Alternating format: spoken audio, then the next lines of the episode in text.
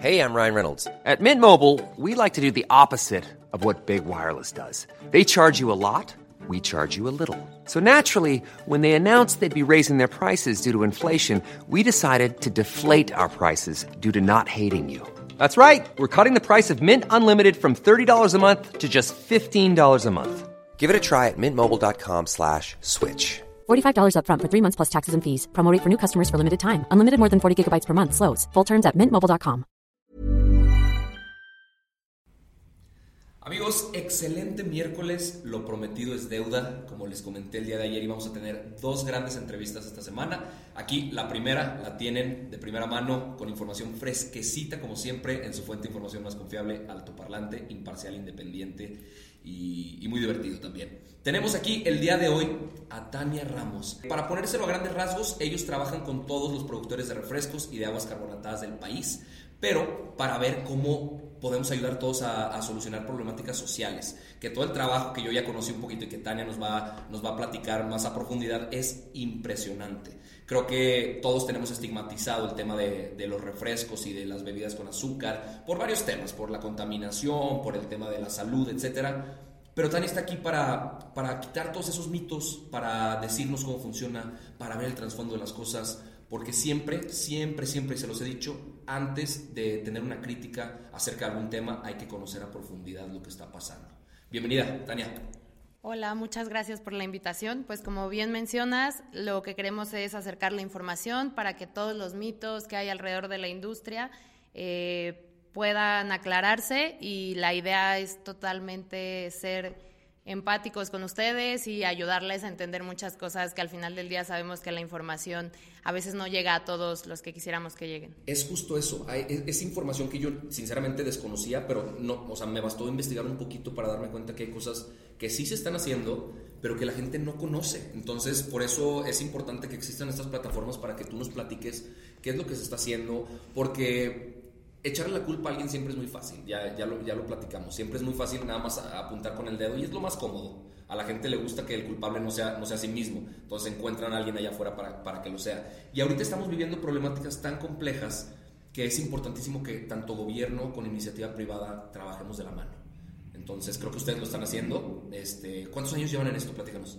Pues esta industria, te diría que es una industria que está presente en nuestro país desde hace más de 75 años y somos una industria que siempre hemos estado comprometidos con el desarrollo sostenible y con la generación de empleos en nuestro país. Al final del día todos queremos que México crezca, todos queremos que a todos nos vaya bien y esta industria eh, es generadora de todo esto. Al final del día las personas forman parte de todas nuestras cadenas de valor y son el centro de cada una de nuestras acciones al final del día el consumidor, nosotros, a nosotros nos gusta escuchar al consumidor, nos gusta estar cerca de ellos y esto nos permite estar presentes en la cultura y en la tradición de las familias.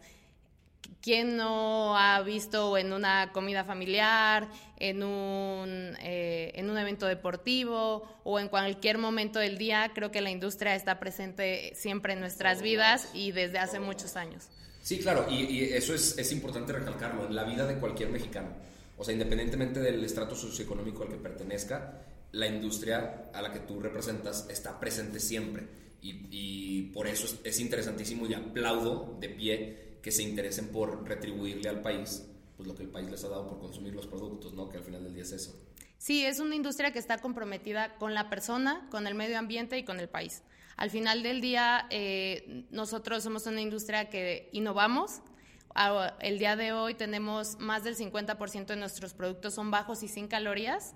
Y esto es con la finalidad de que todos los mexicanos tengan opciones para poder tener un consumo libre y depende cada quien. A veces exacto responsable. Creo que cada quien eh, decide de acuerdo a su estilo de vida qué consume y la industria creo que ha hecho un buen trabajo en innovar y en ir ofreciendo muchas opciones para todos los consumidores. ¿Y por qué, por qué seguimos en primer lugar de obesidad a nivel mundial? ¿qué, ¿qué, está pasando? ¿Cómo están ustedes ahí contribuyendo al, al tema?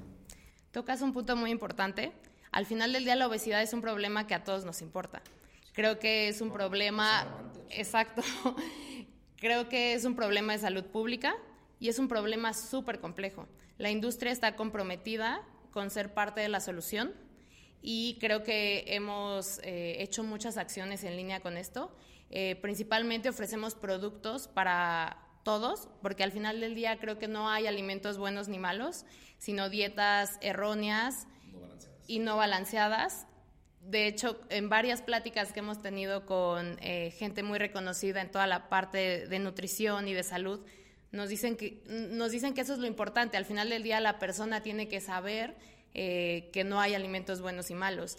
Hoy en día hay mucha desinformación al respecto. Creo que, por ejemplo, a mí me gusta hacer mucho ejercicio, entonces yo digo, pues hago ejercicio y decido qué me puedo, qué puedo consumir para poder tener un balance y poder tener una vida de acuerdo a, lo, a mis preferencias. y, y, en realidad la gente sí consume, o sea, a raíz de que se sacaron estas, estas alternativas bajas en calorías o sin calorías, la gente sí las, sí las, sí las consume o, sigue siendo súper marcado todavía pues, los refrescos tradicionales. Creo que es un tema que es un proceso. Al final del día los mexicanos estamos muy acostumbrados a ciertos, a ciertos sabores y la industria se ha esforzado y se sigue esforzando y se seguirá esforzando para poder ofrecer productos que le gusten a todos. Creo que eh, al final del día podemos tener muchos productos y también creo que la parte de información, decirle al consumidor qué está consumiendo, eso también estamos muy comprometidos con eso. Al final del día, eh, como industria, estamos obligados a decirles qué están consumiendo y también ayudarles a que tengan una educación nutricional. Sí, yo, yo creo que es importante y, no solo en este tema. No importaría cuántas opciones y alternativas le das a la gente, si no le enseñas cómo tiene que decidir, pues van a seguir eh, eligiendo lo que han elegido toda su vida. O sea, el hábito de seguir, de seguir consumiendo lo mismo, que en este caso serían los refrescos tradicionales. A pesar de que tú hagas las líneas de productos que tú quieras, si no lo educas de qué es lo que tiene que hacer, qué es lo que no le conviene hacer, pues va a seguir haciendo lo mismo. Entonces es importantísimo y, qué, chingón que lo hagan, la verdad. Felicidades. Eh, yo siempre en este programa, pues he sido muy abierto respecto a mi opinión sobre lo que está pasando políticamente en el país. Los que me escuchan normalmente sabrán que, que lo digo como es. Y yo sí veo, digo, Tania no viene a hablarnos de política, pero ahí les va porque digo este, este preámbulo. Yo sí veo que el gobierno muchas veces eh, como que está dando por alto muchas cosas y está dejando que problemas crezcan, eh, temas ambientales, temas de empleos, temas de educación, temas de salud. Y yo investigando un poquito qué es lo que hacen ustedes y parte del porqué de la entrevista es ver cómo la iniciativa privada se está haciendo cargo de cosas que el gobierno no lo está haciendo. Y, y ustedes son uno de los referentes en eso, en el tema medioambiental que, que ahorita está pues de moda, que a la gente le, le encanta sentirse eh, eh, eco-friendly, que se fijan mucho en el tema de los popotes, para las tortugas, etc. Hay muchísimo que ya se está haciendo en la industria, pero muchas veces se, se sataniza a, a, las industrias manufactureras y dicen, no, esos güeyes están contaminando un chorro, etcétera, etcétera. Pero yo quiero que tú nos platiques qué es lo que se está haciendo y, por qué debería importarnos, o sea, por, qué deberíamos voltear a ver para allá. Sí, como te mencionaba hace rato, nos importa mucho la persona, pero también nos importa mucho el medio ambiente. Esta industria genera un desarrollo sostenible y en línea con esto, nosotros tenemos muchas acciones e iniciativas para poder preservar, preservar todo nuestro entorno y el medio ambiente. Un tema importante, como mencionabas, es el tema de plásticos. Eh, nosotros como industria desde hace 16 años eh, actuamos de manera responsable para ofrecer soluciones efectivas de mediano y largo plazo. ¿Qué significa esto? Desde hace 16 años nosotros vimos la necesidad de colaborar y de poner cosas sobre la mesa a un problema tan grande que es el medio ambiente. Eh, desde hace 16 años creamos ECOSE. ECOSE es una asociación civil y es líder en sustentabilidad ambiental.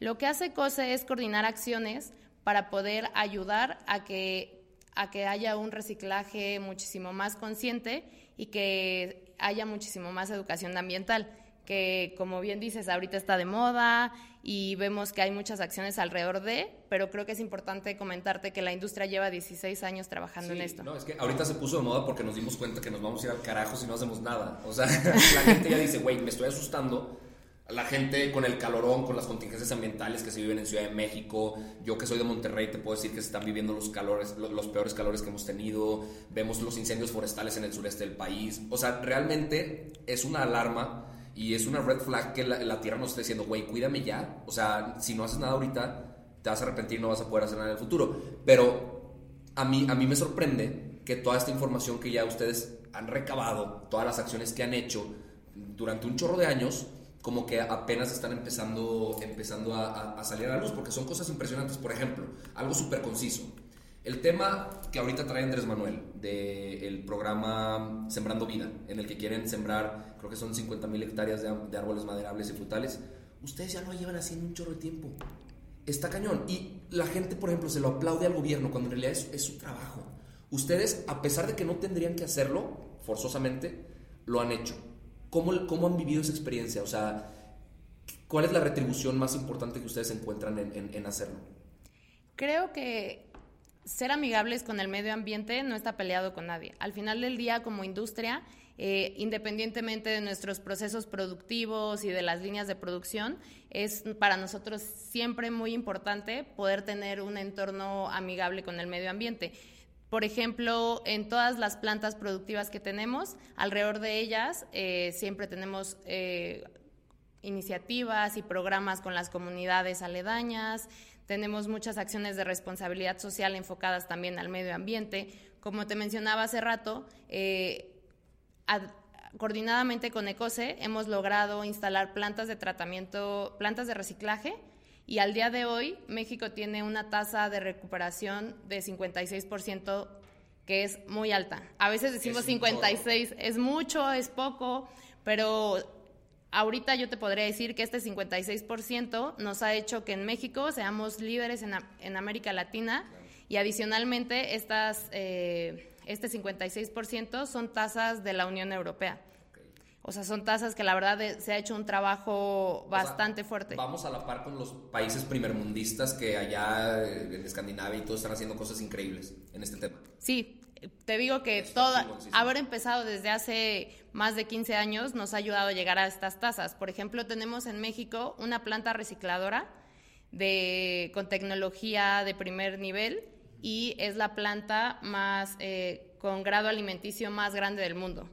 O sea, no solo de Latinoamérica, sino del mundo. Mencionaste algo que me llamó muchísimo la atención porque es algo que yo recalco constantemente, el tema de involucrar a las personas de comunidades, no, no, solo de las comunidades aledañas a, las que, a las plantas, etcétera, etcétera, eh, sino a, la gente en general, que se involucren a solucionar el problema, porque muchas veces cuando al, al ser humano le solucionas un problema tú, sin que esa persona lo involucre, pues de entrada no, no, lo valoran y segunda no lo van a mantener de la manera como tú lo estás haciendo. ¿Ustedes qué hacen? O sea, para que la gente entienda lo que se está haciendo y que aparte se metan ellos a hacerlo. Sí, lo que mencionas es súper importante porque creo que entre todos somos muchísimos mexicanos. Entre todos podemos hacer muchas cosas eh, desde la sociedad civil, conjuntamente y alineados con el gobierno, como sector empresarial, todos conjuntamente podemos hacer que todo mejore. Y creo que un ejemplo de ello es lo que hemos hecho en términos de medio ambiente. Al final del día nosotros eh, promovemos mucho la educación ambiental eh, y todo esto ayuda a que la gente se concientice de lo que tiene que hacer y de cómo eh, funciona todo esto. Por ejemplo, la economía circular, que suena un término muy técnico y todo el mundo...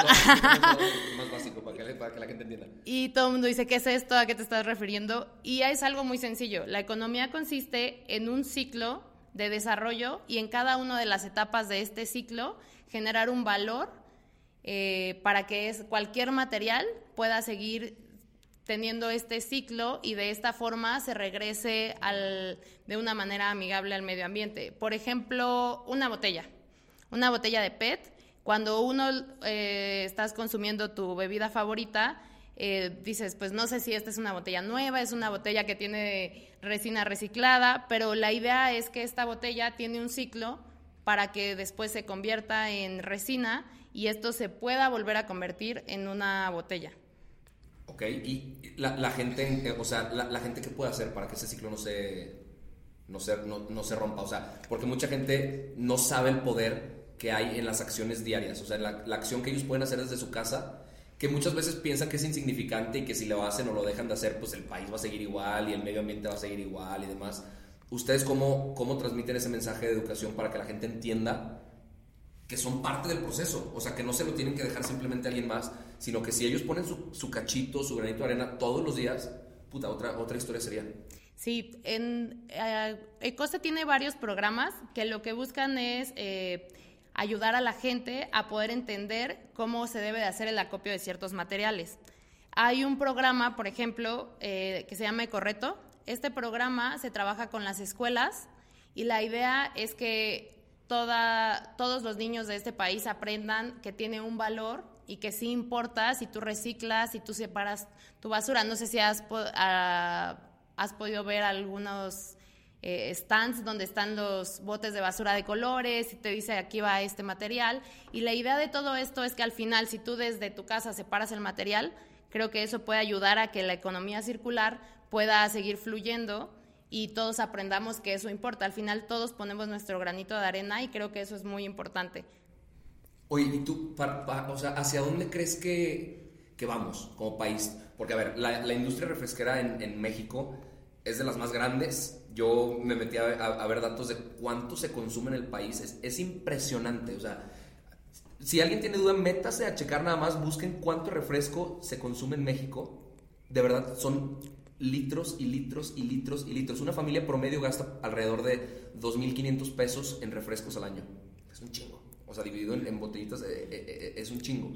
Este, desde tu perspectiva de este monstruote que es la industria refresquera, ¿hacia dónde crees que vamos como país en temas medioambientales y de, bienestar social y, de reducción de la brecha de desigualdad, etcétera?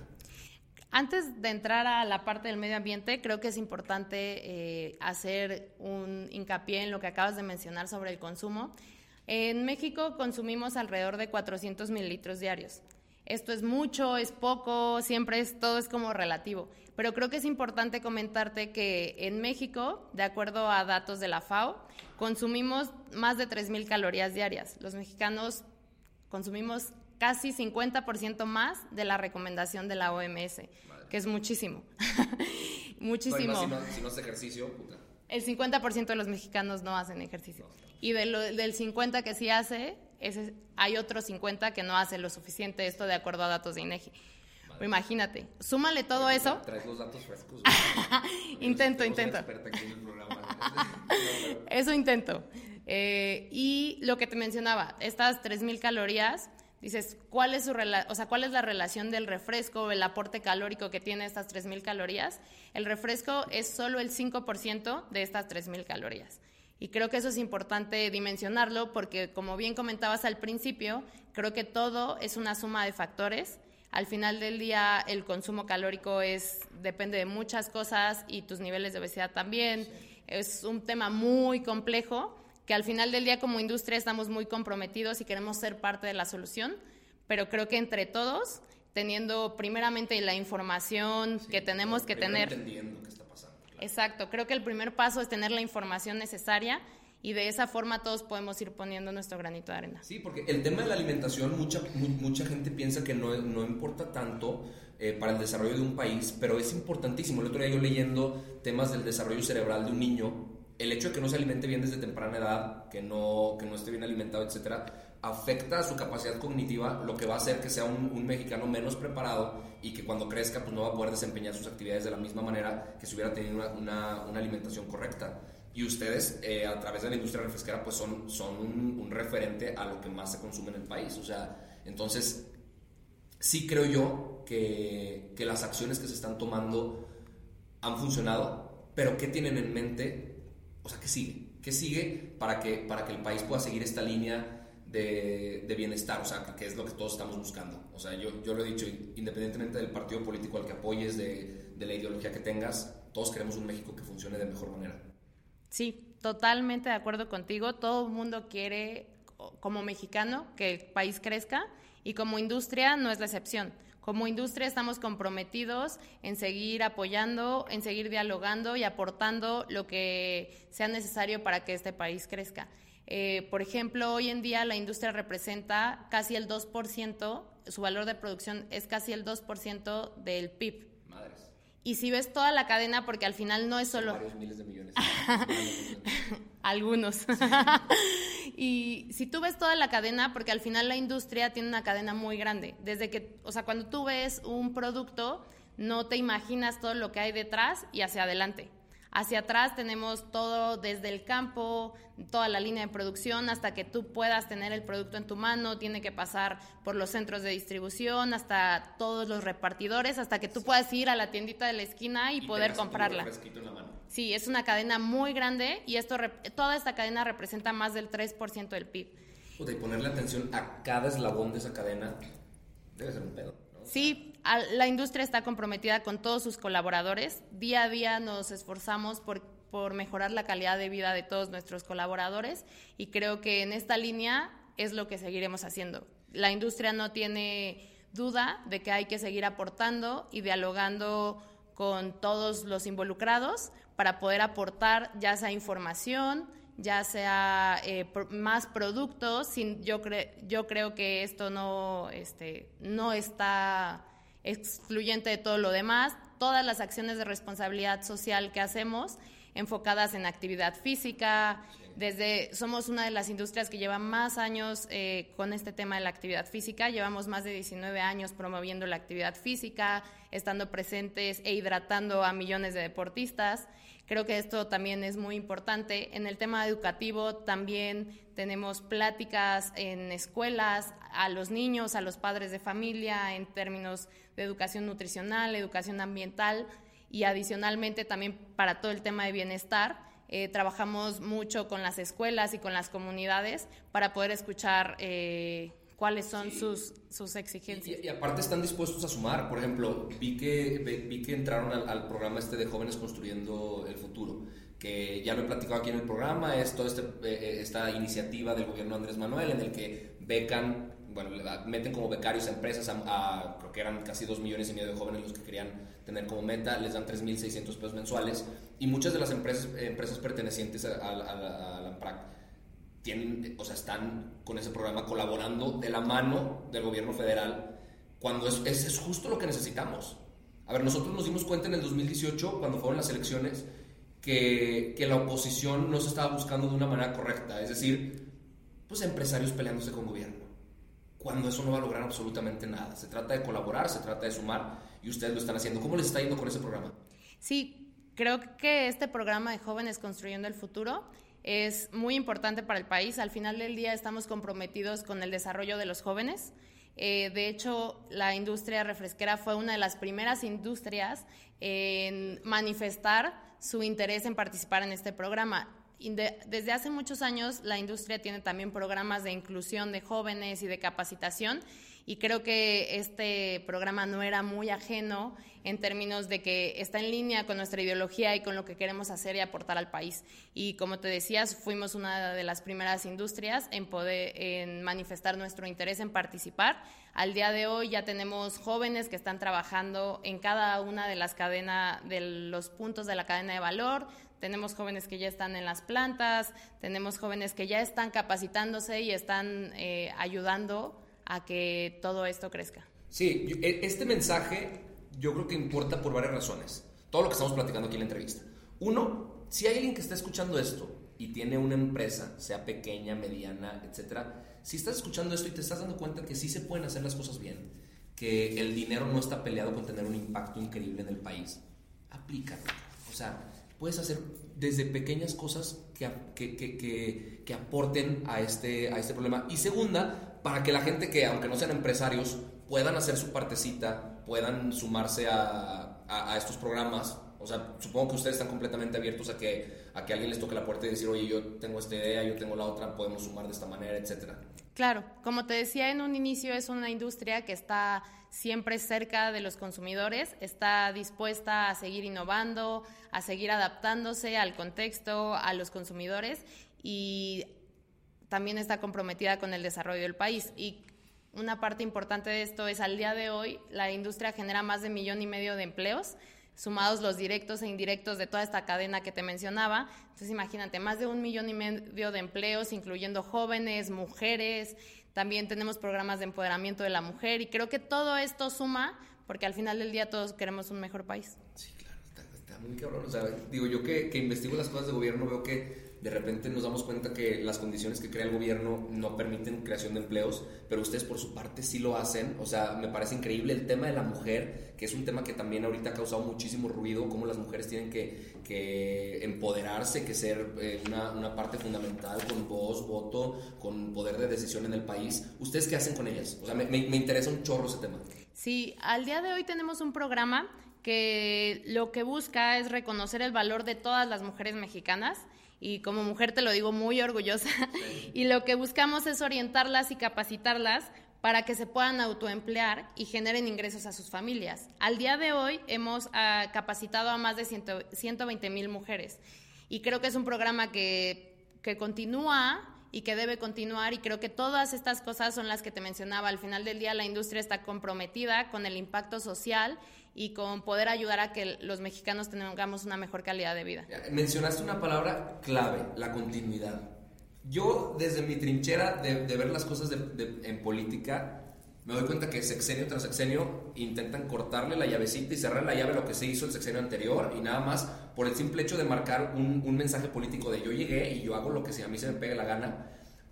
El hecho de que programas tengan continuidad los refuerza, los exponencia y crea mejores resultados. Ustedes, o sea, ustedes no cortan programas, vaya, ustedes llevan, llevan trabajando con esto desde hace, una, desde hace un chorro de tiempo y seguirán trabajando bajo el mismo esquema, ¿cierto? Cierto, totalmente cierto. Como te mencionaba, un ejemplo muy puntual de todo esto es que en todas las acciones para promover la actividad física tienen más de 19 años estando cerca de la industria y la industria promoviéndolos el tema de medio ambiente alineados y totalmente coordinados con ECOSE. Tenemos más de 15 años preocupados por el medio ambiente y enfocando acciones para que el reciclaje en México sea muchísimo mayor cada año y haya muchísimo mayor educación ambiental. Y esto es un ejemplo en términos de continuidad que te podría comentar. Está buenísimo, está buenísimo. O sea, estoy impresionado cómo cada, cada partecita de lo que integra la manera de vivir del mexicano ustedes están considerándola. Tengo una duda y creo que no, no me iría de la entrevista sin preguntártela. ¿Qué, pasó con el, con el Pepe Peñafiel? ¿Qué fue, qué fue eso que, sucedió? Porque mucha gente se enteró por las noticias que también fueron bastante amarillistas y que nada más leyeron encabezados. Pero ¿qué fue? O sea, ¿qué fue el trasfondo ahí de lo que pasó? Es, la verdad, siendo totalmente transparentes, eh, nosotros como industria, como AMPRAC, lo que hacemos es estar muy de cerca con nuestros asociados y apoyarles en lo que, en lo que se pueda y en lo que sea necesario, pero al final del día estos temas son temas de marca. Okay. Y, pero sí, te diría, eh, al final del día lo que sí te podría comentar es que te comentaba que al día de hoy uno de cada dos productos son bajos y sin calorías. Y adicionalmente a esto, todos los, los, ingredientes que usamos son avalados por las autoridades tanto nacionales como internacionales. Entonces yo te podría decir que los ingredientes son seguros, son inocuos y al final del día representan una forma de hidratación para todos los mexicanos. Ok, todo esto que nos platicas, este, después de esa respuesta políticamente correcta, eh, sucede en todo México, ¿cierto? O sea, ustedes no descuidan el hecho de que, porque a ver, México geográficamente es un país bien complicado tenemos de aquel lado Tijuana, tenemos de este lado Tuxtla Gutiérrez, o sea, es, es un territorio bastante complejo y muchas veces por eso pues existe una línea muy marcada de, de, diferencias entre el norte del país, el sureste del país, que digo, se, se, ha hablado muchísimo de este tema. Ustedes trabajan en todo México, ¿verdad? Sí, trabajamos en todo México y un ejemplo de ello es que dentro de nuestra cadena de valor tenemos más de 100 plan 120 plantas embotelladoras, más de 415 centros de distribución y múltiples oficinas en todo el país. Te podría decir que estamos presentes en todo el país y estamos comprometidos con el desarrollo de cada una de estas regiones. Yo, a ver, suponiendo que yo soy un güey que está escuchando este, esta, esta entrevista, me estoy enterando de todo este tema, ¿Cómo me puedo acercar a ti? O sea, ¿cómo, me puedo acercar a la AMPRAC? ¿Qué, qué, cómo se puede colaborar? Eh, ¿Puedo ir a conocer las plantas? ¿Puedo ir a, no sé, no, no sé qué, cómo ustedes manejan ese esquema, pero, pero creo que está interesante presentarle a, la gente eh, el hecho de que también pueden participar ellos. Sí, totalmente. La industria es una industria que quiere, queremos estar cerca de todos y tenemos nuestras redes sociales, tenemos Twitter y Facebook. Eh, creo que están, el Facebook es AMPRAC y el Twitter es AMPRAC AC Y nos pueden seguir, si quieren te compartimos este, el detalle para que puedas compartirlo con todos tus... Eh, y, adicionalmente tenemos el sitio web, eh, que en el sitio web también están nuestros datos eh, de contacto, están los teléfonos, está la dirección de la oficina. Creo que todo esto puede ayudar a que cualquier persona que quiera acercarse a la industria, que quiera visitar alguna planta, también tenemos hace un poquito menos de un año empezamos eh, con una ruta del sabor, que le llamamos.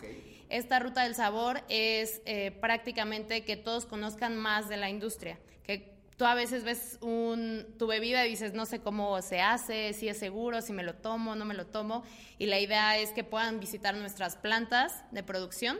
Tenemos múltiples plantas en todo el país, también que puedan visitar nuestras plantas recicladoras las plantas recicladoras, como te mencionaba hace un momento, son plantas de primer nivel, son plantas que generan muchísimos empleos también y toda una economía circular. Y adicionalmente también tenemos muchas este, visitas y pláticas. Creo que todo esto puede sumar a que todos estemos mejor informados y tengamos mayor información de la industria.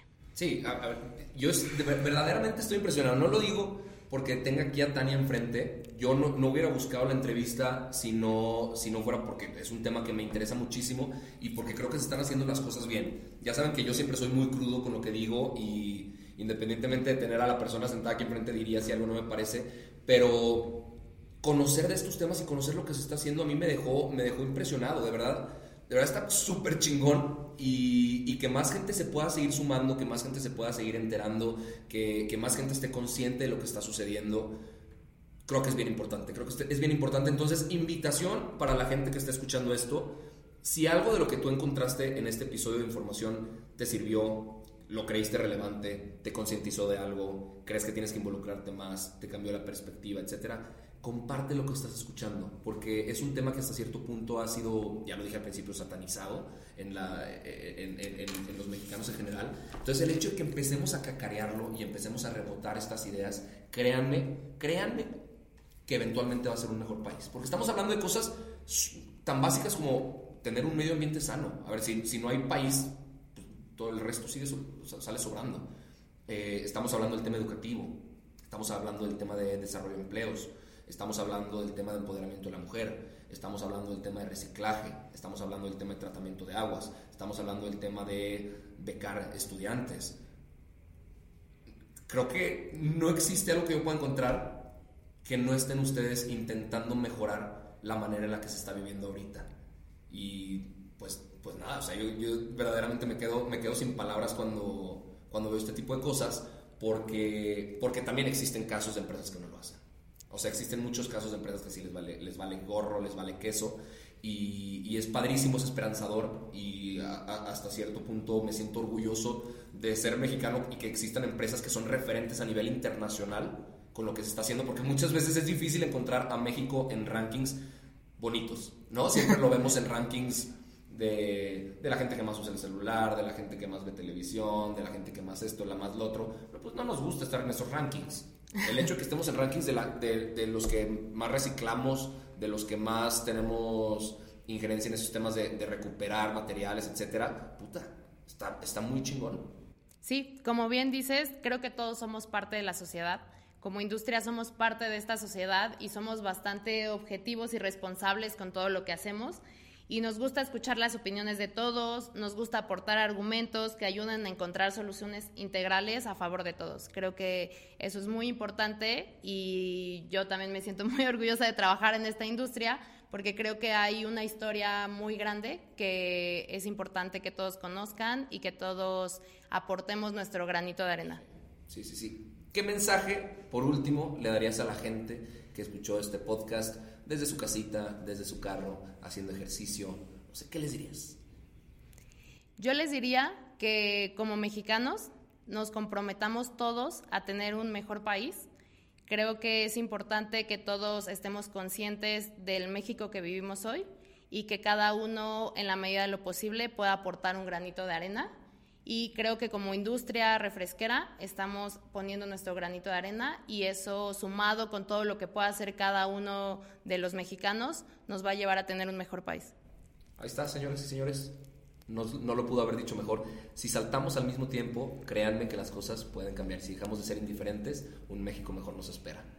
Te agradezco muchísimo por haber aceptado la invitación. Recuérdanos dónde podemos encontrar las redes sociales para que la gente se, se entere y se meta a investigar más, porque estoy seguro que les va a quedar curiosidad de algunos temas, entonces para que se metan a checar la info completa. Sí, el Facebook está como AMPRAC, y el Twitter está como Amprac AC y próximamente tendremos Instagram también. Les hace podcast después, podcast de Amprac. aquí les pongo, les pongo en la descripción del episodio todas las redes para que, para que no les quede duda. Y pues listo, te agradezco muchísimo. Amigos míos, esto fue todo por la entrevista del día de hoy que me pareció bien enriquecedora, que me pareció información nueva para la gente que siempre es, es importante tener, tener información de otros puntos de vista y por eso, por eso me importaba también hacer esta entrevista. Y nos vemos mañana con más información. Tania, te agradezco muchísimo. Gracias.